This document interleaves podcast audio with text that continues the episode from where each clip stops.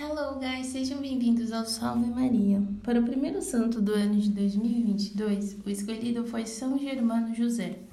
Nasceu em 1150 em Colônia, na Alemanha. Sua família era muito rica e bem poderosa na cidade também. Porém, ainda na sua infância, a família teria vindo a perder tudo e eles foram viver na pobreza extrema. E mesmo com a família tendo perdido tudo, Germano nunca deixou de se esforçar e se formou em ciências humanas.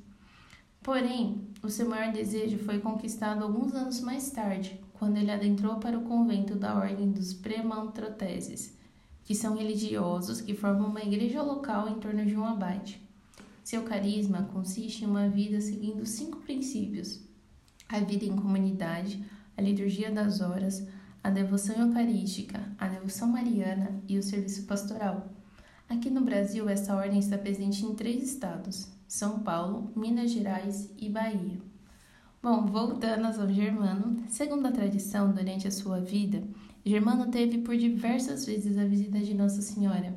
Quando criança, passava horas e horas conversando, e uma vez ele teria oferecido uma maçã que ela aceitou.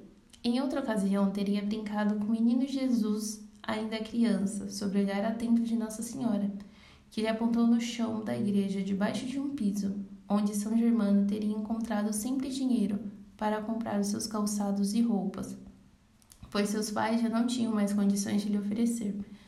Nossa, gente, é muito interessante, né? Como Deus tem seus meios para providenciar tudo quanto nos é necessário. Enfim, no fim de sua vida, foi visitar um convento vizinho, onde determinou onde queria ser enterrado. Passado alguns dias, veio a falecer durante a missa, em 7 de abril de 1241. Seu pedido foi atendido e lá virou um lugar de peregrinação de seus devotos. Muito tempo depois, quando foram trasladar o seu corpo para a colônia, descobriram que seu corpo não tinha sinais de decomposição.